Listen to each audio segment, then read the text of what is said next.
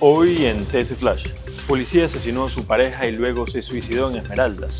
Michelle Carolina fue asesinada por su esposo, quien era un policía en servicio activo. El hecho ocurrió durante la madrugada del domingo en el cantón Quinindé. Además, un niño queda en la orfandad. Rusia ataca a Kiev con drones suicidas y se registran al menos tres fallecidos. Esta mañana Ucrania denunció que Rusia volvió a atacar la capital con cinco drones y cayeron en las infraestructuras energéticas. DJ fue a animar una fiesta y lo asesinaron en el baño.